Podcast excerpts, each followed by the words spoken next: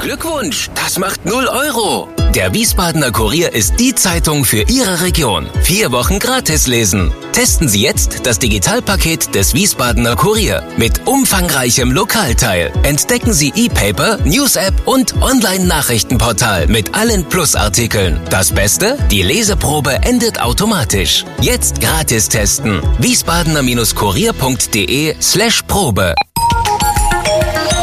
Wir sind VRM. Schröder trifft. Warum machen Sie, was Sie machen? Stefan Schröder, VRM-Chefredakteur, trifft in diesem Interview-Podcast spannende Gesprächspartner, die einen besonderen Lebenslauf, etwas Besonderes geschafft oder geschaffen haben.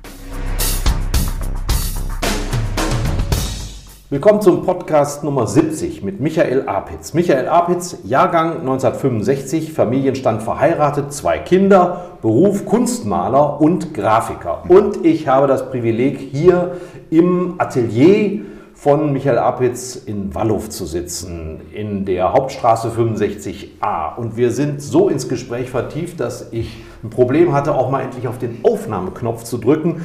Und er spricht chaotisch und alles ist durcheinander. Deshalb muss ich hier mal die Ordnung halten. Wir fassen mal zusammen, Herr Apitz. Was haben Papst Franziskus, die Mainzer Fasnacht und Eintracht Frankfurt gemeinsam? Äh, gleich so eine Frage. Äh, hat er nicht lustig im Moment? Oder, äh, Moment. Äh, nee, weiß ich nicht. weiß ich nicht. Ja, Sie haben eine Visitenkarte von Michael Apitz, die haben eine Arbeit von Ihnen bekommen. ja. Der Papst bekam ein mhm. Geschenk von der Weinelf, das mhm. war eine Arbeit von Ihnen. Die Mainzer mhm. Fastnacht kann nur noch mit Ihnen witzig sein. Mhm. Und, die, und, die, SGE tröstet sich jetzt mit diesem miserablen fünften Platz in der mhm. Tabelle durch eine ihrer Arbeiten. Ja, das stimmt, da kam ich jetzt nicht drauf. Stimmt, das ist tatsächlich, alle haben irgendwie einen Apfels zu Hause. Ja, muss man, muss man haben, oder? Muss nicht, aber ich finde, ähm, wenn ein Paar sich das irgendwie zu Hause hinhängen, dann freut mich das und das hält mich am Leben. Also damit haben wir auch im Grunde schon die Bandbreite beschrieben, mhm. was den Michael Apitz ausmacht. Allein wenn man schon sagt Kunstmaler und Grafiker, da kommen wir ja gleich noch drauf. Aber vieles hat mit dem Siegeszug der Comics zu tun, die Sie gearbeitet haben. Gab es Comics aus Ihrer Kindheit, die Sie besonders geprägt haben oder fasziniert? Also ich denke mal auf jeden Fall Asterix, den muss man nennen als erstes, Tim und Struppi. Ich habe dann ganz als Kind wirklich dann Mickey Maus Heftchen geschenkt bekommen natürlich und, und durfte die auch immer lesen. Ich bin Gott sei Dank gerade noch so an der Grenze. Meine älteren Geschwister durften das noch nicht. Also das ja. war wirklich ein... Weil das den Charakter versucht. Ja, das hieß immer damals, das ist einfach Schund, das, das macht wirklich doof oder sowas. Und bei mir gab es diese Ängste nicht mehr und ich habe von dem Asterix wahnsinnig viel gelernt. Mhm. Hatte auch einen Onkel, der selber gemalt hat und der hatte immer zu meiner Mutter dann gesagt, also kannst du ruhig dem Bub geben, das macht nicht dumm, das ist sogar ganz clever, da kriegt man Geschichtswissen und ja. ein bisschen Hintergründe vermittelt. Und so bin ich dann mit Asterix richtig reingewachsen und fand das immer toll. War schon ein hoher Ansporn zu sagen, wie ist denn das gezeichnet, wie ist das gemacht. Also ich habe mir Asterix sehr stark auch als Vorbild genommen. Genau, wann kam der Zeitpunkt, wo Sie gesagt haben, ich probiere mal selber was lustig zu machen oder jemanden zu karikieren? Das kam mit 14, 15 in der Schulzeit. Also ich war, eine, ich war kein schlechter Schüler, aber auch kein guter und war bei vielen Dingen unglaublich uninteressiert. Also ich habe da gesessen im Unterricht und mich einfach gelangweilt. Ich habe keine Lust auf Mathe gehabt, keine Lust auf Deutsch gehabt manchmal. Und da habe ich gezeichnet. Und mhm. schnell haben meine Mitschüler gemerkt, oh, der kann das. Haben Sie dann, dann noch die Lehrer? Ja, natürlich. Und das war dann die Herausforderung, male mal den Lehrer, hieß Aha. es dann. Ja, da hat, da hat der Abitz den, den, den Lehrer gemalt und das wurde auch ganz gut. Das ging durch die Reihen. Also das würde ich sagen, so, da war ich 16, 17 und früher oder später landete es natürlich beim Lehrer vorne, ist ja klar. Und ein paar Lehrer waren da richtig angesäuert. Ah ja. Und ähm, nicht, das, nicht, nee, gar nicht, not amused. Also es gab einen, der kam auch aus Wallow, ein äh, Norbert Brühl, den alle noch kennen vielleicht als, als Pauker hier an der Rheingau-Schule. Viele Rheingauer werden ihn noch kennen. Der fand das immer klasse. Und der hat mich auch immer sehr, sehr unterstützt. Ja? Der hat sogar manchmal gesagt, wenn die Arbeit fertig war, Lateinarbeit bei ihm, mal noch was drunter und da hat er mir sogar mal eine halbe Note besser gegeben. Nein. Wegen schöner Zeichnung. Haben Sie den Cicero gemalt? ja, nee, ich habe irgendwie so, so einen Römer drunter gemalt. Aber meine Anfänge waren wirklich äh, für Mitschüler zeichnen. Und das musste lustig sein und wehe, es fällt einem nichts ein. Ja? Dann gab es natürlich so, äh, du Lusche, du Null. Ja? Und wenn Sie jetzt äh, eine junge Frau umgarnen wollten, haben Sie der dann eher eine Postkarte gezeichnet? Oder einen Liebesbrief geschrieben? Ah, das, das glaube ich war tatsächlich bei mir nicht so. Ich, also ich- die Klavierspieler und die Musiker, die hatten es irgendwie leichter, mit sowas Schlaf, zu ja. landen. Mhm. Ich glaube schon, dass es Mädels gab, die sagten, oh cool, und machen wir mal so einen kleinen Mach Teddybär. mal, Aber, mich mal. aber damit konnte ich, also ich sah halt blendend aus, das hat gereicht. Ja. Ja, ein Abend mit Damals, damals. Der, Haupt- der Hauptgewinn. ja, Sie haben ein, ein tolles Netzwerk im Rheingau, fällt mir immer wieder auf. Und was Sie auch hinbekommen, Sie machen mit Freunden Geschäfte. Ist das eine typische Rheingauer Eigenschaft oder? also wie Freunde, Geschäfte, das habe ich jetzt nicht Ja, so also der, der fällt mir der, der Kunkel ein oder der, der Blach oder äh, Ja, noch so, andere so, aber das würde ich ein bisschen andersrum sagen. Das hört sich, weil das hört sich so ein bisschen für mich so an, als wenn das so mafiöse Strukturen wären. Der eine gibt dem anderen was weiter und Ja. hinter der. Nee, es ist eigentlich eher so, dass ich. Ähm, man kennt sich halt aus so einer Region und der Patrick Hunkel und ich sind natürlich auch, äh, er war eine Klasse über mir, aber gleiche Schule, wir haben uns da schon gekannt. Und äh, das bleibt dann auch oft. Ja. Diese Freundschaften und Beziehungen bleiben und dann hat man natürlich auch, man kennt sich, man ruft sich an und das ist schon eine, eine Form von, von Gemeinschaft, ja, aber keine, keine Seilschaft, würde ich sagen. Ja. Ich habe es eher als Kompliment gemeint, weil ich habe mal gelernt, mit Freunden macht man keine Geschäfte, weil da geht die Freundschaft kaputt. Aber es scheint Ihnen ja zu gelingen, äh, da einen Band zu behalten, obwohl man ja doch auch manchmal dann materielle Dinge austauscht. Also das stimmt auf jeden Fall, weil beim Patrick Kunkel war es ganz speziell, weil wir waren eigentlich in der Schulzeit gar nicht so befreundet und haben uns erst richtig näher kennengelernt. Ähm, Er hat ein Schülermagazin rausgegeben und da kam ich dann wieder zu als Zeichner. Und dann, er kan- wir kannten uns natürlich, aber plötzlich war das dann mehr als äh, Bekanntschaft. Das war plötzlich richtig Spaß und Freundschaft. Und dann kam das nächste, äh, die Wühlmaus. Das war so ein Jugendmagazin für den ganzen Rheingau-Taunus-Kreis. Er war Chefredakteur, ich war dann Chefzeichner. Zu jeder Artikel musste irgendwas Art. Lustiges. Mhm. Ja, so eine Art Art Director vor meinem Studium schon. Da waren wir 18, 19 damals, ja. Und dann nach dieser, das war sehr erfolgreich auch, über Anzeigen finanziert. Und dann haben wir uns quasi über diese Arbeit richtig angefreundet. Also es war eigentlich eine Arbeitsfreundschaft. Aha, ja. Äh, anders als vielleicht bei anderen. Von, von daher war das schon immer eigentlich eine, eine Geben-Nehmen-Beziehung und nicht einfach nur eine Freundschaft.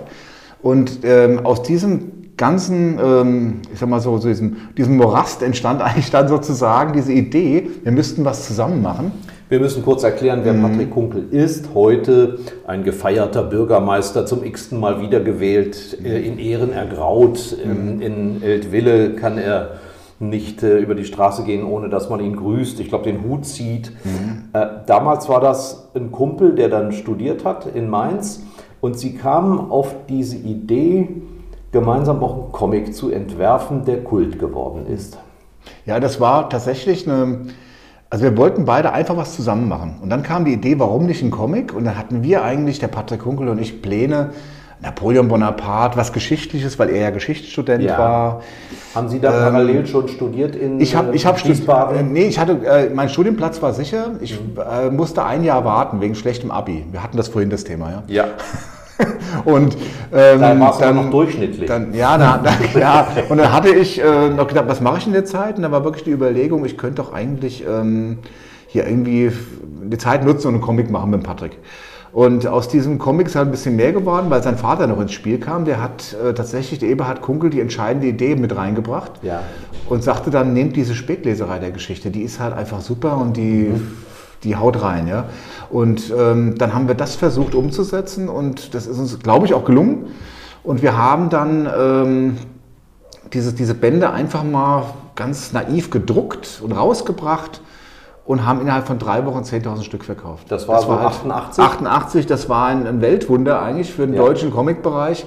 Und das Ganze nur regional, kann man sich vorstellen. Aber von Anfang an übrigens, weil wir, wir sagen ja immer Rheingau und für den echten Rheingauer hört ja der Rheingau bei Wiesbaden, äh, bei, bei Wallow, Wallow schon auf. Und wir hatten von Anfang an einen Riesenerfolg auch in Wiesbaden und in Mainz. Es gibt ja. Leute, die sagen, der hört erst in Flörsheim-Wicker auf. Ja, das ist ja vollkommen falsch. Aber äh, das können wir hier nicht vertiefen. Das ist eine, eine politische Diskussion. Richtig. Aber ähm, es war auf jeden Fall immer schon so, dass äh, unser Hauptverbreitungsgebiet Wiesbaden und Mainz waren. Ich habe es in Frankfurt äh, gelesen. Das, aber trotzdem, Frankfurt war, haben sind wir nie so durchgestartet wie da, weil Frankfurt war dann schon wieder zu groß und zu breit aufgestellt, zu viele verschiedene Aktionen. Und ähm, deshalb war das für uns auf jeden Fall eine, ähm, erstaunlich und weil es so ein großer Erfolg war, haben wir weitergemacht, weil wir eigentlich dachten, wir machen einen Comicband und Haken dran und dann machen wir irgendwas anderes. Und dann haben Sie schon studiert? Dann habe ich angefangen, genau parallel studiert sozusagen. Was genau?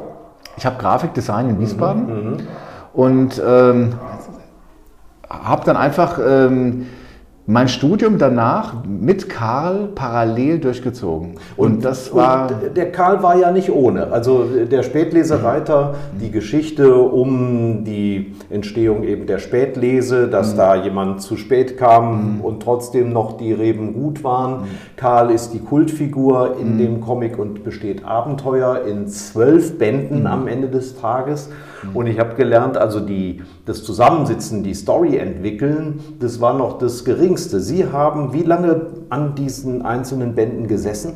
Also mal andersrum, ich habe am Anfang geschätzt, ich brauche zwei Monate und gebraucht habe ich sechs Monate und das war nur das Zeichnen. Ähm, das ich habe dann, während ich weitergezeichnet habe, wurden noch koloriert parallel. Das haben unsere damaligen Freundinnen, heutigen Ehefrauen, Eva Maria Kunkel und Simone Apitz gemacht und Ach haben so. das so, nur so konnte man das alles stemmen. Das war so ein richtiger Bio-Familienbetrieb, ja. sag ich mal, wie so, ein, wie so ein Weingut, ein kleines, was sich nach oben arbeitet. Und ähm, das war halt eine Mordsarbeit und wir konnten immer nur einen Band pro Jahr, war das Maximum. Ja. Und manchmal hatte ich sogar gar keine Lust mehr, da haben wir mal ein Jahr ausgesetzt, da haben wir Weinbücher rausgebracht, Karl Wein Geschichte, Karl Wein Kompendium, es gab dann Krimis, so ja, also Merchandising, ne? Mhm. Und wir haben der Patrick Kunkel und meine Wenigkeit waren, wir mussten davon eigentlich leben. Wir haben also unser Gehalt ausgezahlt, alle anderen bekamen sozusagen äh, für ihre Tätigkeit ein bisschen was und der Eberhard Kunkel wollte gar nichts. Der Sie hat das Verlag äh, richtig Wir haben einen, das haben wir gar nicht gesagt, bestimmt. Wir haben einen eigenen AK-Verlag gegründet, also Apitz und Kunkel AK. Ja. Und der hat sich auch gut etabliert. Also das war dann so, die, die Buchhändler in der Region Südwestdeutschland, die kannten uns, die haben hier direkt bestellt oder später Libri, Kochneff. Wir waren auf der Buchmesse mit einem großen Stand vertreten. Ja. Bis 2004 haben wir das dann gemacht. Ab ungefähr 1990 waren wir dann, also 14 Jahre lang auf der Buchmesse und haben uns von einem 4 Quadratmeter hochgearbeitet auf 16 Quadratmeter. Und es gab, es gab ein Musical, Karl. Ne? Gab es auch noch, ja. Das, also alle verrücktesten Ideen, ja. Also wir haben ähm, alles ausgereizt, was da eigentlich ging. Und aber in diesen bis 2004, 2005, als bis der Patrick mir dann sagte irgendwann, er möchte einen anderen Weg beschreiten, ähm, haben wir eigentlich immer auf dieser Karl-Welle rumgeritten. Also ich selber hätte gerne mal schon parallel was anderes probiert, aber wir hatten so ein bisschen finanzielle Angst, das wird nichts und wir müssen dranbleiben und es ist doch eigentlich gut so. Ja, und dann hat der Patrick irgendwann verkündet, er durch möchte da umswitchen, ich möchte Bürgermeister von Eltville probieren. Ja. 2006 war die Wahl und ich habe ihn groß angeguckt und sagte, du mach, ich werde freischaffender Künstler. Ja. Also so, und da war die Trennung klar. Also 2005 haben wir beschlossen, dass das, das, das war's. Und 2006 sind wir ab da dann getrennte Wege gegangen. Sie haben ja, um nochmal auf die Inhalte vom Karl zu sprechen zu kommen, es auch immer wieder geschafft, Promis darin unterzubringen. Also Goethe war Kult, ne? der mhm. tauchte, glaube ich, in fast jeder Folge auf und zwar sehr menschlich, allzu mhm. menschlich, aber da tauchen auch Politiker auf. Ich erinnere mich an, an Weizsäcker beispielsweise. Ne? Wen haben sie noch karikiert? Also wir haben, also Kohl war immer drin, es war auch Franz Josef Strauß gerade noch so drin, der ist dann kurz danach verstorben und wir haben dann immer, es, es ist fast immer ein Promi auch verstorben, der im Karl drin war, kurz ja. danach. Und wir haben schon später gedroht, also pass auf, sonst bist du im Du kommst auch drin vor. Ja, und ähm, wir haben die aktuellen Politiker gerne, gerne dadurch Kakao gesungen. Schröder war drin, Scharping damals noch. Wer haben den, Sie denen die auch geschickt, die Bände? Natürlich, klar. Haben wir, und nicht alle haben geantwortet. Also Schröder hat geantwortet, auch vielen Dank, cooles Ding und so. Auch Scharping hat geantwortet tatsächlich, äh, Helmut Kohl auch. Weizsäcker auch, äh, aber andere auch wieder gar nicht. Das gab es, mhm. Joschka Fischer zum Beispiel, keine Reaktion und sowas. Goethe komischerweise auch nicht. Ähm, nicht direkt, aber indirekt. Ja. Und zwar bei Goethe gibt es eine wunderschöne Sache. Der Eberhard Kunkel war großer Goethe-Fan und hat immer ihn in eigenen Zitaten sprechen lassen, ah, hat irgendwas aha. rausgesucht. Und wenn er nichts gefunden hat, hat er was Eigenes geschrieben. Das war zweimal der Fall. Und auf der Buchmesse kam jemand vom Goethe-Institut und sagte, Leute, wo steht denn dieses Zitat? Das habe ich noch nie irgendwo gelesen. Dann haben wir gesagt, das hat der Eberhard Kunkel selber gemacht. Sagte, ah, oh, er hätte gedacht, das wären, weil er wäre, und er hat dann, guckt er uns an und sagt, wie ihr den Goethe karikiert habt, das ist genial, sagt er. Genauso sehe ich den auch. Er hätte darüber mhm. studiert. Er, ja. muss, er, sagt, das ist, der ist ein Lebetyp gewesen, ein, ja. ein geltungsgeiler Mensch, der sich hat gerne reden hören. Mhm. Äh, ja, und, und mit diesem Frankfurter ja, Unterschleif. Gell? Ja, das, das, das haben wir jetzt weniger bei uns. Also, ja. wo auch, das ist auch so ein, äh, witzigerweise so ein, hat sich festgeschliffen bei den Leuten so ein Klischee, da wäre so Mundart bei uns drin, aber Ja. tatsächlich nur dreimal sprechen zwei Winzer, Ei, gut, ich mache ins Bett, sagt der eine, ähm, Mhm. oder sowas in der Art. Aber ansonsten spricht niemand Mundart. Aber komischerweise haben die Leute das wahrscheinlich in der Badesalz-Generation Genau. direkt vermischt. Ähm, und die viele meinen, das wäre irgendwie die lustige Rheingau, oder lauter Sprüchelchen drin und hier, ei gut, was machst du da? Na, ja, geh, geht schon, muss halt, gell? Nee, also gar nicht. Äh, Wir haben da eigentlich immer versucht, sogar ziemlich gutes Deutsch in die Blasen zu schreiben, um uns gleich äh, von diesem Vorwurf volksverdummend äh, und- fernzuhalten. Ist natürlich auch für den Absatz leichter, wenn man Mhm. deutsche Sprache schreibt statt Dialekt. Ja, es war ja auch die Zeit dann von diesen, von diesen Mundart-Asterixen, die ich also alle, alle nicht mag, was aber nicht Mhm. Ja. daran liegt. Ich kenne zum Beispiel den Jürgen Leber, der den Hessischen übersetzt hat, ein super Typ, eine super Übersetzung, aber das ist nicht mein, Oder das ist nicht mein Asterix. Also ich, ich sehe Asterix anders. Also ich möchte nicht, dass der Asterix so redet, denn der redet für mich, das ist ein ganz feiner äh, Mensch, der Asterix als Ja, Figur. ja. Und der sagt nicht, äh, hier, ich, gleich kriegst du aufs Maul geschlagen, sagt er halt Mhm, nicht. Ja. Und das, aber das ist vollkommen egal. Also und Sächsisch schon gar nicht. Ja. Also, Da ähm, gibt es ja den heimlichen Star bei Ihnen, das ist Grand Pat. ja, natürlich. Den haben wir Der ganz Hund, ja, ne? fast vergessen. Ja. Wie kommt Ähm, der da rein? Hat Sie, Sie haben heute auch noch Mhm. einen Hund, Ihre Schwester auch. Wir haben den gerade gehört, der hat sich mal zu Wort gemeldet. Sind Sie Tierliebhaber? Kommt das daher? Also Tierliebhaber hält sich in Grenzen, wobei ich sagen muss, ich wollte tatsächlich früher mal auch äh, theoretisch Tierarzt oder Tierpfleger Mhm. werden als junger Mensch. Ähm, ich mag Hunde sehr gern, aber habe dann mir irgendwann auch einen zugelegt. So, wir hatten früher immer Dackel, später Mhm. habe ich so Jagdhundtypen immer so gehabt. Und als der Comic rauskam, war die Überlegung, der Karl müsste einen Begleiter Ja. haben, einen lustigen. Also weder Snoopy noch Idefix es musste irgendwie anders sein. Und dann habe ich mein Hundebuch aufgeschlagen und da gab es einen französischen Laufhund, einen Grand Bleu de Gascogne, also einen großen blauen aus der Gascogne, klang wie so ein Schimmelkäse. Ja. Ja. Und, und, klar, und da sagt man, den nehmen wir und der wird Gourmet und der wird Riesling-Experte und der wird Rheingau-Fan. Aber Und er spricht Akzent. Und er, und er denkt, er spricht ja nicht, er Ja, denkt und ja. denkt alles in diesem Französisch-Deutsch. Oh, die gut Riesling, ich liebe ganz viel. Äh, oh, mein klein Indien in Saint-Tropez. Und, Mhm. und das hat bei den, bei den Lesern so richtig reingeschlagen, weil Ja. der steht, steht außerhalb der Handlung und macht natürlich seine dummen Sprüche über, die, über die Deutsch immer. Äh, wie immer schnell fress und schlecht verdau, ja, zum Beispiel. Und das hat uns natürlich auch selber auch einen riesen Spaß gemacht. Also muss ich vorstellen, da saßen wir zu dritt zusammen, Endtextung, da war ich mit dabei. Also Mhm. die Entwicklung der Geschichte, ab, äh, haben Kunkel und Kunkel gemacht. Dann komme ich dazu mit den Bildern und dann die Endblasen, die Endtexte haben wir gemeinsam gemacht. Und da haben wir teilweise, wenn wir alle drei am Lachen waren oder sagten Daumen hoch, dann kam die Blase rein. So. Ja. Musste, das, das, musste ähm, dazu Wein getrunken werden? Nie, nie. Nein. Wir haben nie dabei getrunken, manchmal danach, weil wir gesagt haben, jetzt haben wir so einen schönen, heute haben wir, waren wir so gut, lass uns mal ein Schlückchen Riesling trinken. Aber nee, das war schon eine ganz ernsthafte professionelle Arbeit, die wir gemacht haben. Sie haben irgendwann mal gesagt, der Karl gehört irgendwie inzwischen zur Familie dazu. Mhm. Geht er Ihnen auch noch auf den Keks, wenn Sie darauf angesprochen werden? Sie sind Nee. inzwischen in ganz anderen Gebieten arriviert. Nee, gar nicht. Also der Karl ist absolut immer noch ein Stück von mir. Ja. Ähm, es ist auch so, was, was mir auf den Keks gegangen ist, und dann am Anfang kamen die Leute an, guckten mich dann so schräg auf der Straße an, weil ich in Wiesbaden der Kurier natürlich dauernd abgedruckt war und mit einem Foto. Und ich kenne sie doch. Ja. Sind Sie der Karl? Ach, aha. Da sagte ich, nee, ich bin der Zeichner, der Apitz. Ja, Sie wissen doch, was ich meine. Sie sind der Karl, gell? Und irgendwann hat man dann sich gar nicht gewusst zu sagen, ja, ich bin der Karl. Okay, ja, ja. aber ich bin natürlich nicht, natürlich ist niemand der Karl. Der Karl ist eine Fantasiefigur. Der Hund genauso. Mhm. Auch der Oscar, der Freund, ist eine Fantasie. Die Maria ist Fantasie. Und trotzdem Ja. sagen alle, gucken meine Frau an damals, sagen, das ist die Maria, gell? Ja, das ist die Maria. Also genau bei Patricks Frau übrigens genau das Gleiche. Die heißt sogar noch Eva Maria. Ja. Also, aber es ist natürlich, die Figur ist die Figur. Und die Leute haben dann angefangen, das ist bei Comics scheinbar so üblich, das sofort zu vermischen. Das ist so ein Stück von einem selber. Ja, Ja, vielleicht das macht einem auch einfacher. Ne? ja, wie die Romanfiguren vielleicht auch, die manchmal so, wo jemand sagt, der Autor ist so ein bisschen wie sein Kommissar. Ja, ja, ja, gut. Man möchte das reingeheimnissen, um sich auch die Dinge zu erklären. Sie haben es gesagt, vor etwas mehr als anderthalb Jahrzehnten trennen sich ähm, zumindest beruflich die Wege. Sie sind äh, auf, den, auf den künstlerischen Pfad geschritten. Was, was waren für Sie dann so die Beweggründe? Also ich, ich habe in Erinnerung, das, es ging sehr stark auch in Richtung impressionistische Werke. Ähm, haben Sie dazu viel recherchiert oder haben Sie mehr assoziativ gearbeitet, mehr emotional? Also ich muss ein bisschen widersprechen. Impressionismus bedeutet ja, ähm, man bildet eigentlich das, das Sehgefühl vor Ort ab, indem man eine, eine technische Möglichkeit findet mit der schnellen Malerei. Man Ja. fängt einen Augenblick ein, den man irgendwo gesehen hat. Ja. Ähm, meine Bilder wirken manchmal so, aber eigentlich sind die konstruiert. Also ich bin jemand, das ist also fast eher Expressionismus insofern Mhm. Ja. oder an der Grenze. Äh, Das aber nur als kleine Korrektur, das können die Leute auch sehen, wie sie wollen. Aber es geht ja Ähm, um die Entstehung. es geht eher darum, warum male ich sowas überhaupt? Also es war ja, äh, bei dem Comic steht der Mensch im Vordergrund. Ich, ich habe eigentlich der Mensch ist das zentrale Element in diesen Comics, auch wenn da immer Hintergründe auftauchen und, und ähm, schöne, schöne Bauwerke oder so. Ähm, bei dem, im, Ra im Rahmen von diesen Comics kam ich sehr stark mit dem ganzen Weinsektor und dem Weinbau in, noch stärker in Kontakt als vorher, und zwar überregional, nicht nur in, im Rheingau. Ähm, und habe dann gemerkt, dieses Thema Terroir, Landschaften, Weinbergslandschaften fasziniert mich.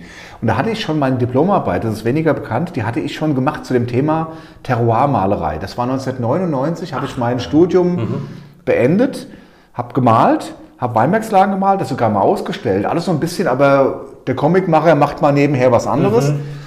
Bekam eine super Eins dafür, eine richtig tolle, tolle Arbeit geschrieben und dann habe ich Comic weitergemacht. Das hat aber geschwelt bei mir so ein bisschen. Das Ja. hat so gearbeitet. Und dann war, als die Trennung da war, war klar, ich male jetzt mal Bilder. Und plötzlich war das wie so ein Ausbruch. Meine erste Ausstellung war Ende 2005 oder Mitte 2005, Kloster Eberbach. Ähm, hatte ich mal so 20, 25 Gemälde an die Wand gehängt und Leute eingeladen. Es kamen so 150 Leute, die mich über einen Comic oder sonst wie kannten. äh, Und die standen vor diesen Wänden. Ein Drittel sagte, glaube ich, so das Gefühl, mal lieber wieder Comics. Aber zwei Drittel oder wenigstens so gut die Hälfte sagten zu mir, boah, hätte ich nicht gedacht, was du da noch, wie, wie gibt's das? Da haust du so einen raus. Die waren wirklich fast, und jetzt kommt was ganz Entscheidendes, was mich persönlich fasziniert hat. Ich kannte vorher, dass Leute sagten, lustige Comics, super, ich habe so einen Spaß, das ist so cool. Und du kannst echt gut zeichnen. Jetzt standen die vor so einem Gemälde. Und wir haben hier eines, darf man sagen, Ja, das ist aus der Reihe, die La Mo, eine Mosellage. Ja, also genau, so ein Beispiel, ich habe so einen atmosphärischen Stil gefunden, dass man so ein bisschen vernebelt, ein bisschen farblich. Und die Leute standen vor diesen Bildern und sagten, boah, das zieht mich so rein, ich bin so emotional ergriffen. Also ich habe irgendwie so ein... Ich kann es riechen. Ich kann es riechen, ich kann es schmecken. Ja. Und manchmal sogar bei so ganz Landschaften, die so neblig, da, so ein Tränchen im Auge, ich bin so, also wirklich, ich bin, ich bin berühr, emotional berührt. Und das ist deshalb entscheidend, weil ich mal die ja auch so. Also ich mal die für mich, die Bilder erstmal. Und dann hängt man die hin, das ist auch viel stärker, wenn einer zu den Bildern sagt, ich finde das Bild wirklich blöd. Man ist da selber getroffen, als würde man sagen, ich finde deine Tochter hässlich oder ich finde dich selber blöd oder das ist so ein Stück von einem selbst. Und beim Comic konnte es, konnte es abperlen. Da dachte ich, du bist ein Depp, du hast keine Ahnung, da. Und dann habe ich gemerkt, das macht, das macht Spaß, das ist mein Ding, ich muss das, ich will das weitermachen mit der Malerei. Und haben Sie für Terroir heißt Bodenbeschaffenheit, Mhm. also ähm, was man so Min- Mineral, Farbe und so weiter nennt. Mhm. Haben Sie dafür recherchiert? Oder haben Sie sich, hm, sind Sie zur Mosel gefahren und haben sich da hingestellt und haben das mal auf sich wirken lassen und Mhm. sich ein paar Skizzen gemacht? Beides. Also tatsächlich habe ich mir über das, was ich eh schon wusste, bin, bin ich an die Mosel gefahren. Bleiben wir bei dem Beispiel. Ja. Äh, Bremer Kallmont hier, eine ganz steile, beeindruckende Weinbergslage. Habe mir aber auch vorher alles, alles besorgt, was es darüber gibt. Wusste dann ungefähr, was für eine Schieferart da am Boden ist. Habe auch vor Ort Steine und Schiefer und Erde gesammelt. Ja. Das sieht man auch in den Dunkelheiten, ist tatsächlich diese rötliche, rötliche, graue Ton, ist dieser spezielle Schiefer da in der Gegend. Hab dann über Weine mir natürlich besorgt, probiert. Ist da die Säure besonders stark, ist sie nicht Ach so ja, stark und ja. so weiter. Und daraus habe ich mir so eine, aus dieser Mischung kommt dann dieses Bild, was impressionistisch wirkt, aber eigentlich konstruiert ist im. Sinne von, Ja. im Sinne von lauter Hintergedanken, die aber nicht so, so, so äh, Doktorarbeitartig wirken sollen, nach dem Motto, guck doch mal, da oben links ist gelb, das muss schon alles ein bisschen verschwimmen. Ja. Ja. Und diese, dieser Stil kam dann, das ist das Entscheidende, man kann ja viel malen, hängt es irgendwo hin, alle sagen Danke und Tschüss. Nein, die Leute waren begeistert, die Bilder, ich konnte die Bilder auch verkaufen. Und die Nicht Leute, ganz und, und unwichtig. ja, und was, wenn man davon leben will vor allen Dingen, und das will ich ganz gerne, ich bin ja professioneller Künstler und nicht einfach irgendwie Hobbykünstler, und die Leute fingen an, ich habe mir so eine Malgemeinde erarbeitet, die die Bilder gekauft haben, die Fans wurden, das gesammelt haben, und deshalb kann ich auch sagen, bis auf dieses eine Bild sind alle Bilder verkauft. Wir haben in Deutschland ja. 13 Lagen oder nee, Ja, 13 also- Gebiete, 13 Weinanbaugebiete, genau, ja. genau, aber sie haben Lagen gemalt. Ne? ja. Wobei ich sagen muss, die 80 Prozent habe ich wirklich im Rheingau und ähm, Rheinhessen gemalt. Ja. Ähm, die, diese 13 Anbaugebiete, das war eine Serie, da habe ich ähm, mir aus jedem Anbaugebiet eine rausgesucht, eine berühmte Lage, also zum Beispiel bei der Mosel noch die Wählen der Sonnenuhr, das ist jetzt der Kalmont, war da gar nicht dabei. Ähm, habe mir in, zum Beispiel auch in, in, in der Pfalz, kennen vielleicht manche, ja, jetzt komme ich nicht drauf, typisch, ja. Moment, gleich habe ich es. Die Pfalz hat hart viel. Ja, ja, eben, eben. Aber das ist, das ist eine von den Top-Lagen in, in, bei Maikammer um die Ecke. Jetzt komme ich gerade nicht auf die Ortschaft. Ähm, auch nicht. Deidesheim. Auch nicht Deidesheim, sondern.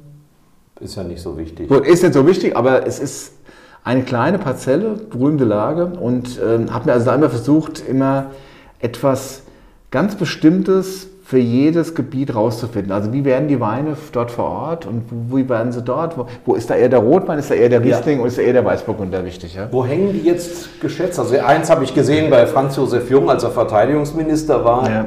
Also Im, das- Im Ministerium, äh, was, wen gibt es so? Sind es Winzer, die das kaufen und sagen, das, muss ich haben? Oder Also- Museen? Ganz bunt gemischt tatsächlich. Ähm, Es ist, ähm, ein paar Leute haben privat gekauft. Äh, Ungefähr drei oder vier haben die Winzer gekauft selber und es hängt bei denen in den Weingütern jetzt, in den, in den Anbaugebieten jeweils. Und ähm, zwei oder drei sind eben auch so an öffentlicher Hand, so an Ministerien. Und ähm, das berühmteste Beispiel, Julia Klöckner. Ja. Bei ihrem Büro hängt ähm, ein Gemälde von der Nahe. Mhm. Sie kommt ja von der Nahe und das hat sie damals schon als Staatssekretärin noch angekauft, ähm, als Kunstankauf vom, von der Bundesrepublik. Das gibt es ja. Mhm. Irgendwann war das, glaube ich, 2009 rum wird das gewesen sein. Und das hängt jetzt immer noch in ihrem Büro. Ach ja. aha. Ja, also in Berlin. Ja, unglücklicherweise war auch dieses berühmte Nestle-Interview vor diesem Bild. Von daher, von daher konnte ich dieses Nestle-Interview leider nicht weiterleiten und sagen, da hinten hängt mein Bild. Weil dieses Aber- Interview wollte keiner Das ist ja lustig, weil ich habe gerade einen Entwurf gesehen, da haben sie sich mit dem Nestle-Interview auch beschäftigt, in einer ganz anderen Eigenschaft. Da Ja, kommt aber, aber achten Sie mal aufs Bild im Hintergrund. Okay. Leider ein Apitz, aber oder wie man es will. Ja. Aber ähm, das ist nicht ähm, keine Ausnahme. Sie, sie konnten und können nicht allein von dieser Kunst leben, sondern sie, sie arbeiten im besten Sinne auch als Gebrauchsgrafiker, entwerfen ähm, Etiketten für Wein, äh, Logos, ähm, Broschüren etc. Wie schwierig ist das äh, zu trennen, vor allen Dingen zeitlich? Also ich sag, ich sag's mal, ich bin tatsächlich, sehe mich tatsächlich als Künstler auf der einen Seite, bin aber auch ganz ehrlich und bin natürlich auch Grafiker. Und das ist immer, immer geblieben und die zwei Seiten vereine ich auch und ich habe da, ich persönlich habe da gar kein Problem mit. Das Problem fängt eigentlich dann an, wenn ich in die Kunstszene reingehe, bin ich immer so ein bisschen Snob, äh, Nase hoch, äh, ach, da kommt der Comicmacher oder da kommt der Grafiker. Geht man als Grafiker zu stark auf die Kunst ein, dann heißt es mir jetzt so, mach keine spinnerten Ideen, äh, sei Ja. pragmatisch, bleib mal auf dem Teppich und so. Ähm, ich versuche da einfach so einen Spagat zu machen. Ich würde sagen, was ich normalerweise in der Malerei mache, ist schon sehr, sehr stark von mir und ohne direkten kommerziellen Hintergedanken, das auch wirklich zu verkaufen. Das mache ich erstmal für mich. Deswegen wechsle ich dauernd auch die Bereiche. Da kommen wir vielleicht gleich nochmal kurz Ja. drauf. Deswegen habe ich auch nicht immer nur gesagt, ich male jetzt weiter Weinbergslagen, weil die so gut gehen, sondern irgendwann war halt mal das Thema durch. Ja? Und, ähm, Sagen Sie sich denn dreimal, drei Tage in der Woche bin ich zum Malen im Atelier und zwei Tage mache ich Grafiken? Also ungefähr so ist es. Allerdings ist es manchmal sogar am Tag. Vormittags male ich, nachmittags mache ich äh, Comic-Auftrag. Ja. Ähm, das funktioniert. Ich kann sogar wirklich, ist sogar manchmal ganz gut. Man kommt, aber bei dem Malen ist das Problem, ich komme manchmal einfach nicht weiter. Ich stehe vor dem Bild und denke, es wirkt nicht.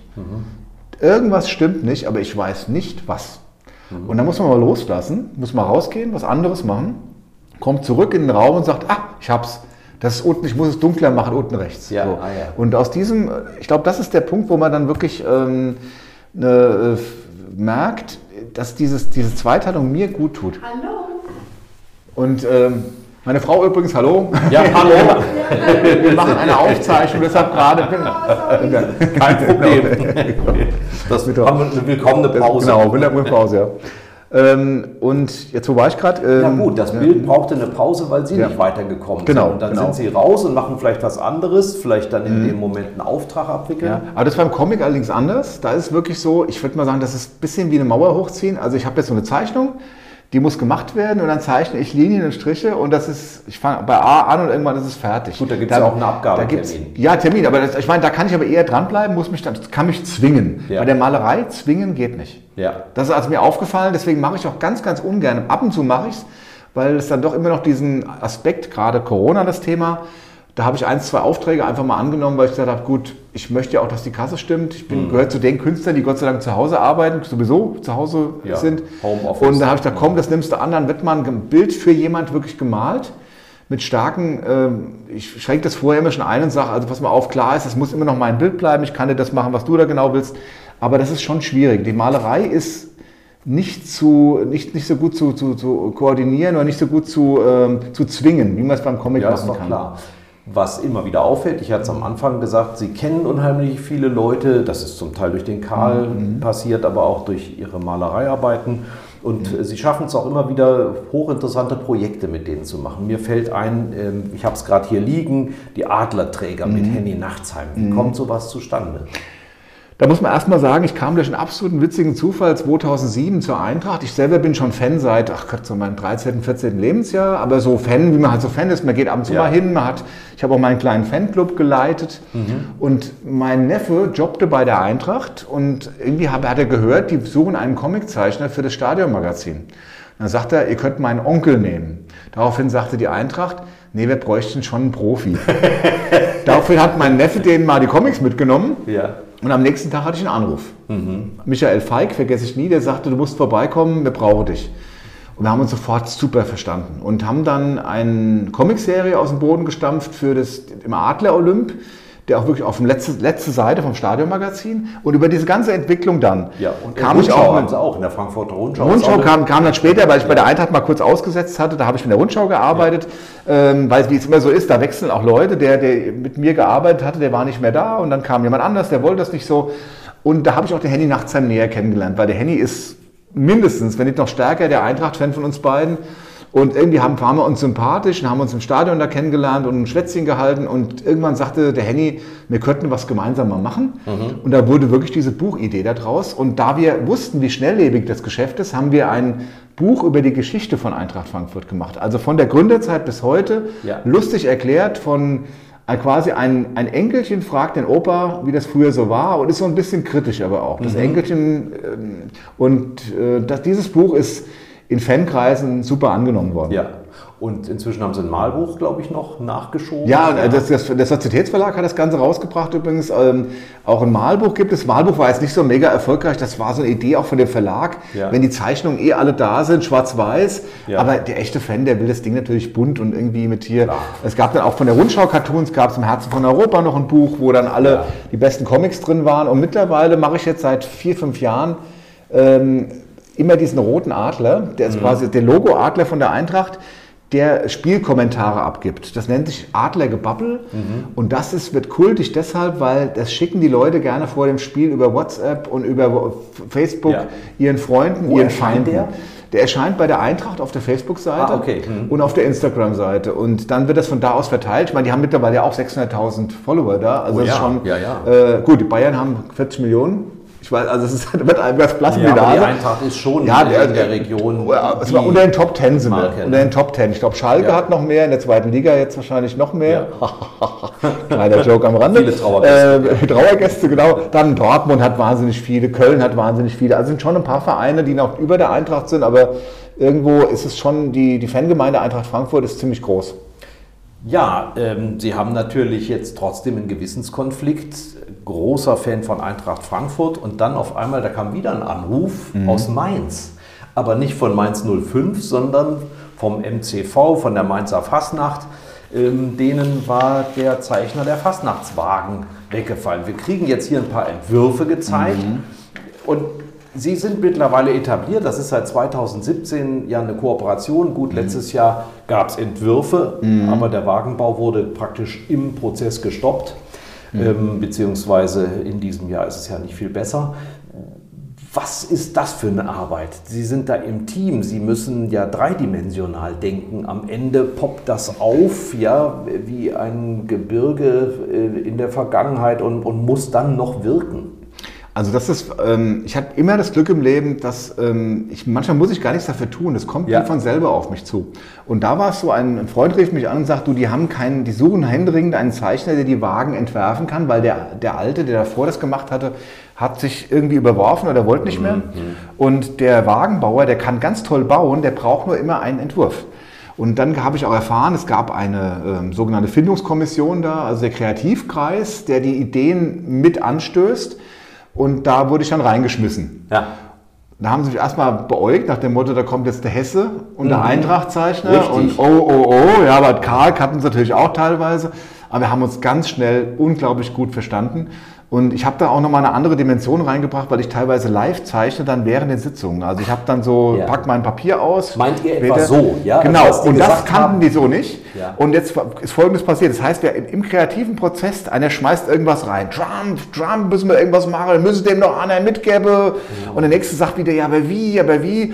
Und dann sagt einer, das Kapitol im Hintergrund und so. Und dann mache ich, dann mache ich schon die Skizze, Ja. die dann oft so in, in diesem Stil ist, ja. Oder noch, noch einfacher sowas, ja. Ja, ja, genau. Äh, die, später die wird sitzt auf dem toten Später Baum, wird es dann ne? so, ja. Ja, Also, genau. Koalition, wenn du das- merkst, dass du auf aber- einem toten Pferd reitest, steig ab. Genau. Und da habe ich aber schon dann anskizziert, das dauert ein paar Minuten, halt das Ja. hoch Ja. äh, und dann kann sich jeder schon vorstellen, sagt, ja, aber du müsstest jetzt noch hinten noch dann die kleine Kram Karrenbauer drauf oder irgend sowas. Und das kannten die so nicht und das hat sich zu einer ganz tollen Kooperation entwickelt. Und der Wagenbauer Dieter Wenger, der das Ganze umsetzt nachher, wir haben dann so eine friedliche Koexistenz entwickelt. Ja? Der Dieter ja schon seit 50 Jahren im Geschäft, über 80 mittlerweile. Und ich habe ihm gesagt, hier hast du meine Zeichnung, du machst ab jetzt machst du das draus, Was du für richtig was du hältst. für richtig hältst, ganz genau. Denn dann kriegen wir keinen Konflikt, weil er zum Beispiel die Gesichter anders macht, als ich es machen würde. Ja. Der macht auch teilweise die Aufteilung auf den Wagen, verschiebt er so ein bisschen. Aber wenn man es später sieht, äh, die, die Sachen von mir werden ja abgedruckt in diesem, diesem Magazinchen, äh, ein Heftchen, das rauskommt zum Zug. Na Halla. Na Halla, genau. Und da wird man noch gezeigt, wie, wie, was hat der Ab jetzt gedacht und so wird der Wagen. Und da, das kann ich locker mit leben und die Wagen werden, würde ich sagen, immer 80 Prozent so, wie das von mir gedacht war. Ähm, aber das finde ich die Freiheit vom Dieter nochmal, entweder sogar einen draufzusetzen oder einen abzumildern, da wo es nicht geht. Mit Drahtmaschee und, und äh, mit Pappmaschee und Draht äh, zusammen Genau, genau. mengen. Und da- ich habe mal gelernt, die Köpfe werden abgesägt und äh, später nochmal wiederverwertet. Ja, die sind Styropor, deshalb kann man die wunderbar auch nochmal her ab ein bisschen umfeilen und woanders draufsetzen. Genau. Und ich kenne es ja nun aus meiner Düsseldorfer Zeit, Jacques Tilly, Mhm. schwer auch in, in Kritik geraten. Ähm, wo wird es bei Ihnen schwierig? Also wir haben ja nun in Mainz eine Menge von Skandalen Mhm. und da Mainz bundespolitisch mitspielt mit seinem Rosenmontagszug, geht es ja auch um sehr schlüpfrige Themen bisweilen. Ja, also ich habe ganz schnell. ich, damit um? Ich musste ganz schnell lernen. Also Punkt eins: es wird nicht über Islam oder Islamismus irgendein Ja. Wagen gebaut, weil die Verantwortlichen doch in letzter Konsequenz Privatleute sind und Mhm. keinen Bock haben auf eine, wörtlich, auf eine Bombe im Vorgarten. Ja. Oder auf Anschläge auf den Umzug. Das Ja. heißt, man muss ganz klar sagen, das haben sie schon geschafft, die Mhm. Islamisten, dass die Mainzer Fassennacht keinen Bock hat, sich mit ihnen anzulegen. Ja. Ähm, ich betone, die Islamisten. Ich habe jetzt kein Problem mit dem Islam oder irgend sowas, Ja, ich, denke, ich rede von radikalen Idioten. Also klammern wir dieses Thema vollständig aus, obwohl es uns allen auf den Nägeln brennt teilweise, ist ja klar. Mhm. Rechtsradikal, auch immer nur an der Grenze, auch immer aufpassen, genau das Gleiche. Äh, auch die Angst. Uh. Also der merkt, die Fasnacht ist be begrenzt. Ja? Also Charlie Hebdo ist dagegen, die hauen dann gerade nochmal drauf. Ähm, da machen die Fasnacht Die der eins. Satirezeitschrift aus Frankreich. Ja, die ne? Satirezeitschrift. Also ich glaube, die legen sich dann extra nochmal an und sagen, wir müssen das durchziehen, das ist unser Leben. Und da ist es eher so, dass da Privatleute sagen, wir wollen Spaß haben. Also, und da muss ich als Zeichner auch sagen, verstehe ich, ich will ja auch kein, Ja. nicht morgen meine äh, Angst um meine Kinder haben. Und dann habe ich gemerkt, wo es dann für mich diskutabel wird, ist Thema Kirche. Also in Mainz habe ich dann gemerkt, gibt es auch da Sie sitzen ja im Schatten des Domes. Ne? ja, man, man legt sich schon mit der Kirche mal an. Es gab mal so eine nackte Nonne, die musste dann wieder angezogen werden und das durfte nicht. Und, äh, aber das gibt dann schon innerhalb des Kreativkreises auch dann. Leute, die dann sagen, "Na, können wir nicht machen, lassen wir. Aber dann hat man natürlich die MeToo-Debatte jetzt auch so in der Ja, Kirche ja. als Thema. Und da gab es schon, da hatten wir zum Beispiel die Idee, da greift aus dem Beistuhl jemanden dem, dem Pfarrer selbst von hinten ins, unters, quasi hinter ins, Gem- ins Kutte. Gemächt und er sagt Me Too, Me Too.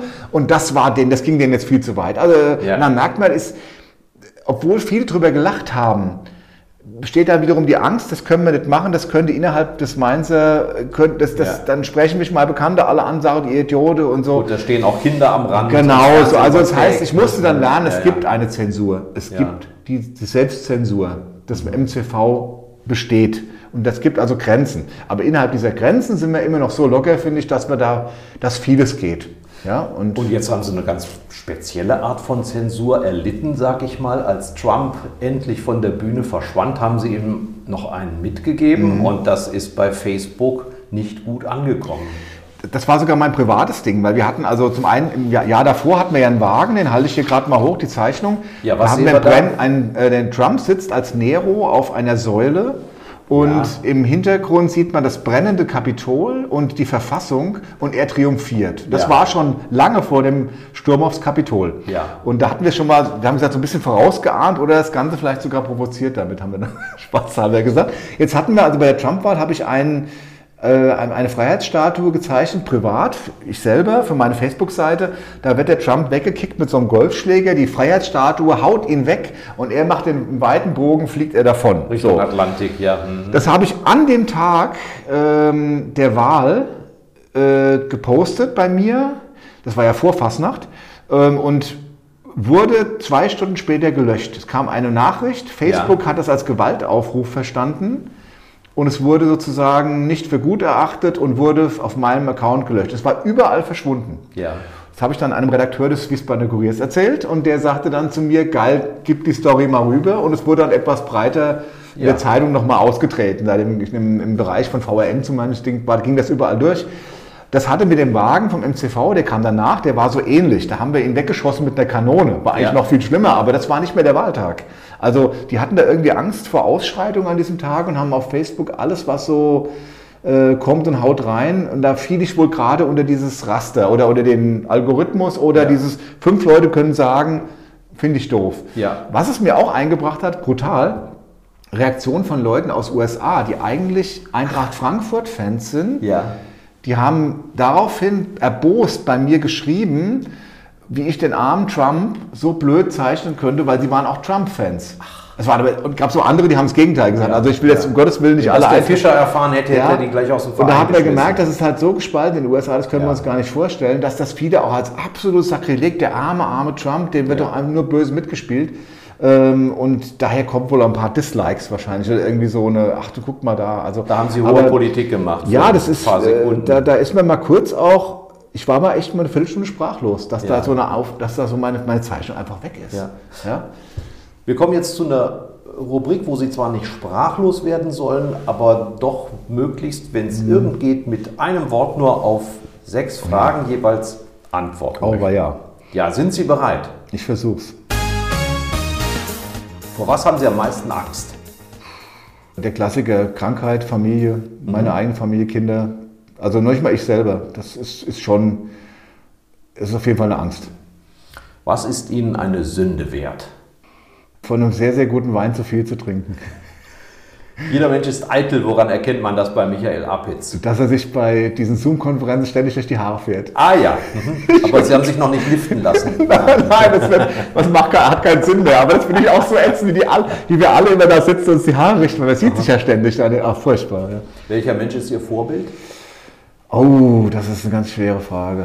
Ich würde sagen, künstlerisch gibt es einen Käthe Kollwitz. Die finde ich die größte Künstlerin überhaupt. Dieser Tage die internationalen Tage von Ingelheim, eine Ausstellung übrigens am 22. Mai eröffnet. Empfehlung. Hatte ich auch gerade gelesen. Ist zwar eine Frau Ja. und ist aber einfach ein, ich finde es Warum Ja. Frau ist das ein Nachteil? Nein, weil man, man denkt ja immer, als Mann sucht man sich ein Vorbild im Männerbereich. Ja. Also ich hätte jetzt sagen können, oh, der hat so als Zeichner ein Vorbild, aber das wirklich als, ich finde, das ist so, wo ein Mensch die, die Kunst so, also wir sollen es ja nicht ausführen, aber ich finde es eine bewundernswerte Persönlichkeit. Ja.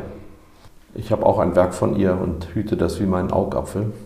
Was hätten Sie denn beruflich gerne gemacht, wenn Sie nicht das geworden wären, was Sie heute sind? Der Vater war Zahnarzt, hätte Ja, das? mein Bruder ist auch Zahnarzt geworden, ich hatte Glück gehabt, ich musste nicht mehr. ähm, und denke mal, ich wäre auch ein durchaus guter Tierarzt geworden. Ah, ich ja. habe da schon ganz äh, Interesse an Tieren, habe ich schon, aber wobei ich habe jetzt eben keine Lust auf Kühe und Pferde und Schweine. Ähm, aber ich glaube, ich hätte das ganz gut hinbekommen. Ich bin auch ganz gut in der Analytik. Also wenn ich mal so gucke, woran liegt es jetzt und, Diagnose, warum, ja. und der hinkt und woran könnte das liegen. Also ich gucke da immer ganz ganzheitlich drauf, auch bei meinen eigenen Gebrechen manchmal. Also wäre für mich oder, oder halt mit Tieren, Zoo, äh, Pfleger, Ja. Ihr größter Wunsch fürs Alter? Ach, also ich so, so lange wie möglich noch arbeiten zu können. Das ist immer so ein dummer Spruch, aber das beim Maler ist es ja ein Traum, ja. Picasso Beispiel, ja. Ja, ja, also das heißt, Sie haben sich selbst keine Altersgrenze gesetzt. Kann Überhaupt keine. vorstellen. Ich, kann mir, ich, ich muss auch sagen, ich gehöre zu den Leuten, die, ich arbeite nicht, weil ich das muss, sondern weil ich mich beschäftige damit und echt Bock darauf habe. Also nicht immer, es gibt auch Sachen, so blöde Aufträge, aber ich, ich arbeite wahnsinnig gerne und bin gerne kreativ. Sie sind Rheingauer, Sie sind in Eltville, glaube ich, sogar geboren, Mhm. solange das noch möglich war. Ähm, was macht den Rheingauer eigentlich aus? Können Sie das beschreiben, wenn Sie so Ihre Kumpels sehen oder wenn man sagt, so ist der Apitz? Also ich, ich finde, der Rheingau hat sich insofern verändert. Früher war der Rheingau, das waren die gebürtigen Rheingauer, die waren sehr katholisch und die waren sehr eng beieinander. Und mittlerweile hat sich der Rheingau auch von Mainz abgenabelt, sehr stark Mainz geprägt gewesen früher noch. Ja. mhm. Und mittlerweile ist die Vielfalt, was den Rheingau ausmacht. Die Ja. Mischung aus zugezogenen, eingeborenen, gerade mal so eingeborenen, also meine Eltern kommen zum Beispiel nicht aus dem Rheingau, ich bin erste Generation, aber äh, es, was, was, was dann den Rheingauer ausmacht, jetzt auch in Corona-Zeiten habe ich gemerkt, gab es ganz tolle Seiten, wo sich die Rheingauer getroffen haben. Das ist ein ganz bestimmtes Gefühl. Ja. Ei, Ei Gude und man trifft sich. Gell? So, und beim am sitzt zusammen an so einem runden Tisch und wird immer mehr. Und äh, das ist, das kann man nicht beschreiben, das muss man, und das äh, macht auch nicht bei irgendwelchen, das ist egal, schwarz, weiß, grün oder blau, das hat was zu tun. Nein, so nein, nein, Rolle. erst, erst dann, wenn es ins Eingemachte geht. Aber die, der erste Moment ist eigentlich mittlerweile so ein weltoffener Impuls. Ja. Den finde ich am Rheingau ganz toll. Und der kam aber erst die letzten 10, 20 Jahre. Das war früher nicht so. Und dann haben Sie den Rheingau verlassen. Ja, 150 Meter. 105 hin, also Ich hinter wohne, Gebück ich sozusagen. wohne genau 150 Meter vom ehemaligen Gebücktor und genieße es, von oben auf den Rheingau zu gucken. Also das, das klingt jetzt so arrogant, meine ich nicht Ja. so. Also ich habe nämlich, ähm, Hauptgrund war, ich konnte mir kein Haus im Rheingau leisten. Und damals war der Untertaunus noch ein bisschen günstiger. Und ich fühle mich aber auch in der Pampa da oben richtig wohl. Habe da ja Mhm. mein zweites Atelier sozusagen, da wo ich eigentlich male. Hier ist mehr so der Ausstellungsraum in Walluf. Ja. Aber ich habe immer meine Wurzeln in Walluf behalten. Also ich Ja. Mhm. bin, wenn man mich dann fragt, was bist du wirklich, würde ich immer sagen Walluffer. Also geboren in Eltville im Krankenhaus, aber ansonsten Walluffer. Ja. Und Sie haben mal, äh, auch in Ihren Arbeiten kann man das sehen, gesagt, der, der Rheingau definiert sich halt durch den Rhein und durch den Wein. Was bedeutet zum Beispiel der Rhein für Sie? Was löst der aus? Sie haben mir ganz stolz gerade durch das Küchenfenster gezeigt, wo es in Richtung Rhein geht. Und da ist die Retentionsfläche, also da, da darf nicht gebaut werden. Ist das für Sie ein Heimatgefühl? Was, was bewegt Sie da? Also ich habe das mal in, in einem Buchvorwort mal ganz gut, glaube ich, beschrieben. Ähm, der Rhein ist für mich immer Orientierungspunkt. Also als wenn man so aufwächst, sagt man, man fährt den Rhein hoch oder den Rhein runter oder rüber auf die Ebsseite oder in den Taunus hoch, vom Rhein weg. Ja. Also der Rhein ist sozusagen ein, Der Kompass. ein Kompass. Er sagt nicht, ich fahre nach Nord, Süd, Ost oder West oder ich fahre äh, Richtung, Richtung Sonnenuntergang, sondern der Rhein ist, äh, und ich, der ist immer da für mich. Ich bin auch unglücklich, wenn der Niedrigwasser hat. Ähm, also ich sehe da immer, der, manchmal Mhm. Nicht nur, weil so- die Wildschweine dann aus Rheinhessen Nein, kommen. g- gar nicht, gar nicht. Und umgekehrt geht's ja auch. Aber es kommt die, die Wildzeug kommen rüber, die, die wilden, die wilden Rheingauer gehen rüber und saufen da alles leer. Also ähm, nee, es ist einfach ein Gefühl, ich brauche dieses Wasser und dieses, dieser Rhein ist für mich deshalb auch so eine künstlerische Lebensader. Also Ja. ich male ihn gerne, ich male die Landschaft gerne, aber innerhalb dessen bin ich kein, ich, ich bilde es jetzt nicht so ab, so, so, so äh, volkstümelnd, irgendwie so, ach der schöne Rhein, sondern ich nehme es als Motiv und packe da meine Bildwelten rein. Also ich nehme, ich benutze ihn auch Ja. sozusagen. Was für Farben benutzen Sie für den Rhein, wenn Sie den malen? Gibt es da so. Nee, gibt es alle Farben. Also bis zu, bis zu gar keine. Also schwarz-weiß gibt es auch. Also ich würde sagen, die Farben spielen da gar keine Rolle. Ich könnte jetzt sagen grün-grau, ja. äh, Das ist Quatsch. Also der hat auch braun, der ist schlackig, der.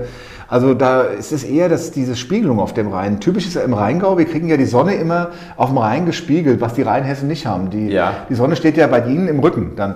Äh, Und dieses, diese Spiegelung auf dem Wasser, dieses Flirren, das finde ich immer faszinierend. Also man guckt dann so Rhein entlang oder von oben auf den Rhein bei Rüdesheim oder bei, bei äh, dann eben auch dem Mittelrheintal. Das sind so Stimmungen, die so, und dann das löst bei mir aus, dass ich das Bildmotiv dann bearbeiten will Ja. oder was draus machen will. So, die andere Seite ist der Wein. Wann sind Sie mit dem in Berührung gekommen? Oh, das also, also wir hatten ja gar nicht. Ich bin evangelisch, Ah, ja. dazu, ja. Und habe ähm, mein Vater auch äh, richtig evangelisch aus dem ursprünglich Halle an der Saale, dann Mhm. über den Norden äh, Lübeck hierher gekommen. Äh, meine Mutter aus Wiesbaden, Mhm. auch evangelisch und äh, hatte mit katholisch gar nichts am Hut, aber und meine Eltern waren befreundet mit mehreren Weingütern, unter anderem Weingut Diefenhardt. Ja. Und da bin ich schon als Kind in die Weinlese mitgegangen, als Kind schon immer da mit, dem, mit, den, mit der Family gespielt, mit den Buben und, ähm, und habe dann später da auch bedient in der Straußwirtschaft bei Diefenhardt. Das war immer so ein zentraler Punkt für mich. Und kam da mit den Weinen in Berührung. Man weiß halt alles so als Rheingauer. Man, man, ist, man kennt die Weinlese, man kennt die Gerüche, man kennt Ja. die Weinberge. Aber es hat noch nichts ausgelöst. Erst der Karl hat mir eigentlich durch diese Historie hinten dran und durch die Geschichten rund um ja. das, und das, und das, ich war vorher, jetzt, äh, Sie, schneiden, Sie schneiden das ja später raus. Ist klar. Ähm, ich war, bevor ich den Karl gemacht habe, kein einziges Mal auf Schloss Johannesberg. Ups, ja. Also ich war mit Und dort gibt es das Denkmal für den Spätleser. Klaus Eberbach, ja, das Ja. ist näher. Aber Johannesberg war irgendwie für meine Eltern auch kein Thema. Wir haben äh, damals eher Tennisclub, Tennis gespielt oder hier sind nach, sind nach Rüdesheim gefahren, die Drosselgasse. Aber also ich habe mit 22 das erste Mal Schloss Johannesberg betreten und habe dann einen Comic darüber gemacht. Aber es hat mich dann total begeistert. Ich sage bis Ja. heute, einer meiner Lieblingsorte ist die Bibliotheca Subterranea, Mhm. nämlich dieser, unten diese alte, ähm, wo die ganzen alten Weine liegen, unten im Fels, wo, wo oben die Weltgeschichte drüber ging, da unten lagen verstaubt über, 100, über hunderte Jahre die alten Flaschen. Das finde ich so faszinierend und das hat mich schon dann stark zum Wein hin, zu dem Weingeschichte, Weinhistorie und dieser Weinkultur, das ist das beste Wort dafür, Ja. hat mich dahin stark beeinflusst. Da wird man ehrfürchtig, ne? auch wenn man die ganze Geschichte Ja. sieht. Das- Das hängt alles zusammen. Der Wein ist komischerweise, obwohl es eine Droge ist, ganz klar, also Rheinhessen, das größte Drogenanbaugebiet Deutschlands, äh, muss man einfach mal so klar sagen. Aber Ja. es ist eine, eine, ja, durch, das, durch das Christentum eine legale Droge, und, eine, und, aber dahinter steckt halt mehr. Da, hinter dem Zudröhnen steckt auch ein unglaublicher historischer Schatz. Die Grafen, die Fürsten, alle haben sie diese, diese, diese Weinberge ja besessen und haben was draus gemacht. Also das hat mich doch extrem fasziniert.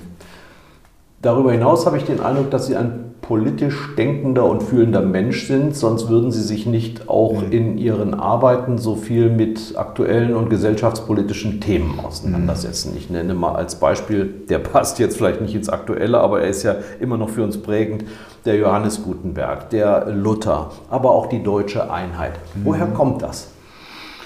Ah, Also ich habe eine, ich war, ich war schon immer geschichtsinteressiert. Also ich habe auch als, als Kind oft Bücher geschenkt bekommen von meinem Onkel, die so, so diese, diese Wissenbücher oder was ist was, man kennt das ja immer so.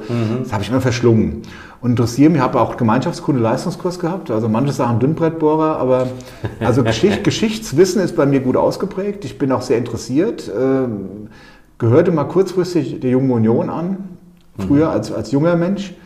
Habe aber dann gemerkt, das ist, ist nicht ganz meine Heimat. Und, Patrick Kunkel ähm, ist dort. da haben, wir, da, haben wir, aber, da hatten wir auch Berührungspunkte tatsächlich. Ja. Der war allerdings Schülerunion eher, glaube ich, aber egal.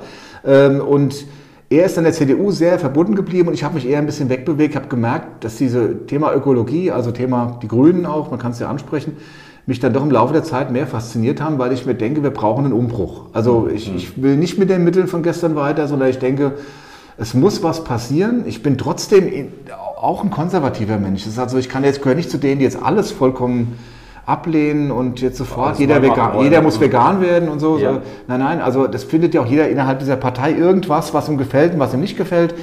Aber ich habe festgestellt, ich, ich möchte und ich die Landschaft und der Verbrauch der Landschaft und das, der, der Natur, den finde ich katastrophal. Schon eigentlich mein ganzes Leben lang.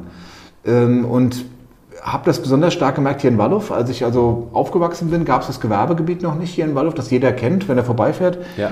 Dass Wallow viel Geld bringt, aber das mich als Kind schon schockiert. Da war damals die Erfurter Samenzucht, da waren unglaublich weite Flächen mit, mit blühenden Landschaften damals. Ja. Ja, ja. Echt, echte blühende, Damals noch, ja. echte blühende Landschaften. Nicht. Und das wurde eigentlich alles geopfert, weil es hieß, äh, nee, Wirtschaft geht über alles. Also äh, diese, und ich glaube, wir werden irgendwann nochmal merken, dass wir eigentlich Boden brauchen, um Lebensmittel zu erzeugen, um, um, ja, um davon zu leben. Davon leben wir eigentlich. Und das hat mich zumindest beschäftigt. Ich habe aber nie, das, ich habe gemerkt, ich wollte nicht diskutieren mit den Leuten drüber, weil die hatten damals noch eine ganz andere Meinung. Und mittlerweile merke ich, kippt das auch bei uns im Rheingau. Immer mehr Leute posten mir jetzt in Corona-Zeiten Fotos vom Rheingau und schreiben, wie schön es Ja. bei uns ist. Also Bilder, die ich schon vor 20 Jahren, 15 Jahren Im gemalt habe. des Wortes Naherholung. Wo ich dann sagte, damals haben sie mich alle immer so, so ach, warum hat es immer den Rheingau? Ja. Mal mal die Toskana und so, ja. Äh, ich habe schon lange erkannt, was wir für einen Schatz hier haben, den wir, glaube ich, teilweise im Moment opfern. Ähm, das ich, ich will damit auch sagen, ich weiß, ich habe auch keine Lösung dafür, wie wir die Mischung aus, da wollen Leute sich ein Häuschen bauen und wollen hier leben und wir, der Druck ist ganz stark aus dem Rhein-Main-Gebiet und im Erhalt. Aber ich sag mal, wir brauchen eine Lösung. Es hat sie aber anders als Patrick Kunkel nie gefuchst, in die Politik zu gehen. Nein, damals nicht. Mittlerweile fängt es an, stärker zu jucken. Aber ich, ich, ich könnte es nicht. Ich glaube, ich bin nicht. Der Patrick ist viel, viel stärker ein Kompromisstyp. Der kann das viel besser als ich. Ich bin eher so der. Ich habe früher mal gesagt, ich bin der Mann eigentlich für den Wahlkampf. Ich kann unheimlich gut draufhauen und kann auch unheimlich gut Ideen auspacken und da äh, bin aber auch, auch gewisserweise kompromissbereit. Aber ich bin nicht so der, der Antragsteller und nochmal einen Antrag stellen und Geduld haben und so. Da, das fällt mir schwer. Haben Sie mal einen Wahlkampf unterstützt mit Ihren Arbeiten? Ja, aktuell den grünen Wahlkampf in Schlangenbad, wo ich auch auf der Liste stand, das erste Mal. Bin knapp nicht reingewählt worden, aber ähm, bin, auch, bin auch Nachrücker. Mal gucken, vielleicht passiert ja irgendwas. Ah, Und ja. Also ich würde es auf dieser kleinen kommunalen Ebene, würde es mich schon reizen. Aber man merkt auch gleichzeitig, da ist ja noch schwerer, was zu bewirken. Also wenn man, wenn man was grundsätzlich bewirken will, Ja. muss man mindestens mal im, im Landtag sein, würde ich mal sagen. Ähm, apropos bewirken, Sie haben immer wieder Lehraufträge, ne? Mhm. auch an der Hochschule Rhein-Main.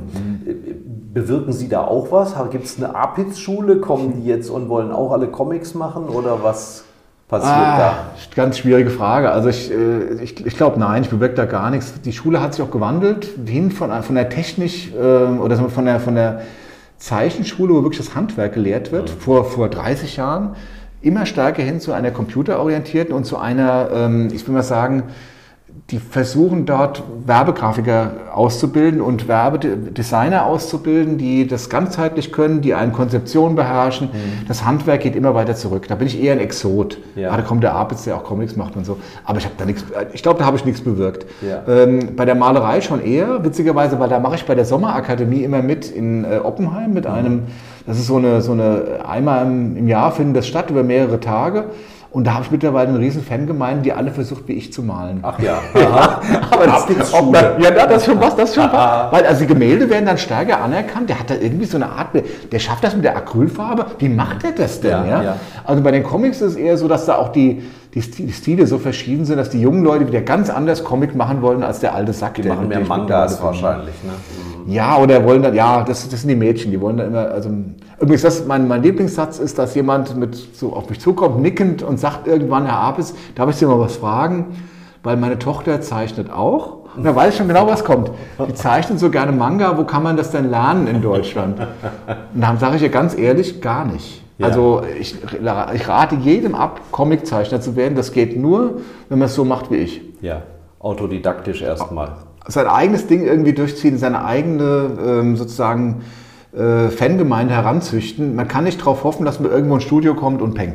Wir wollen äh, mit Fangemeinde, haben Sie das richtige Stichwort genannt, wir wollen mit einem ganz wichtigen Thema enden. Auf welchem Tabellenplatz wird Eintracht Frankfurt in der nächsten Saison landen? Also fünf ist jetzt gesetzt für dieses Jahr. Ja, das ist jetzt die allerschwierigste Frage zum Schluss. Ja klar, also Sie sind Ich ja hatte gereift. vor der. Saison habe ich gesagt bei einem bei einem Online-Date, äh, Eintracht war Abstieg, ja, Abstiegskandidat. da hatte ich gesagt, wir holen das Double. Ja. Meisterschaft und Pokal hatte ich gesagt. Ah, ja. Wurde beides nichts draus. Ähm, Also ich würde mal sagen, wenn wir auf dem Tabellenplatz ungefähr bleiben, wo wir jetzt sind, ist schon ganz gut. Ich glaube nur zur Zeit kommt ein riesen, riesen Umbruch. Ich kriege das im Hintergrund jetzt so ein bisschen mit, Ja. weil ich ja ziemlich nah dran bin. Und ich muss sagen, bin sehr gespannt. Ich halte von einigen neuen Leuten ganz viel. Äh, bin gespannt, wer der Trainer wird. Aber ich glaube, wenn wir irgendwo zwischen 9 und 5 landen, bin ich zufrieden. Und wo landet Mainz 05? Ich verweigere die Aussage. Natürlich halten sie, die halten natürlich wieder locker die Klasse. Immer eins hinter Eintracht Frankfurt. Immer einer besser wie wir. Okay, vielen Dank. Das war die heutige Ausgabe von Schröder trifft, unserem Interview-Podcast mit Stefan Schröder, VRM-Chefredakteur. Ihr wollt noch mehr spannende Geschichten, Reportagen und News aus eurer Region? Dann probiert doch einfach mal unser Plus-Angebot aus. Einfach reinklicken unter vrm-abo.de slash podcast. Ein Angebot der VRM.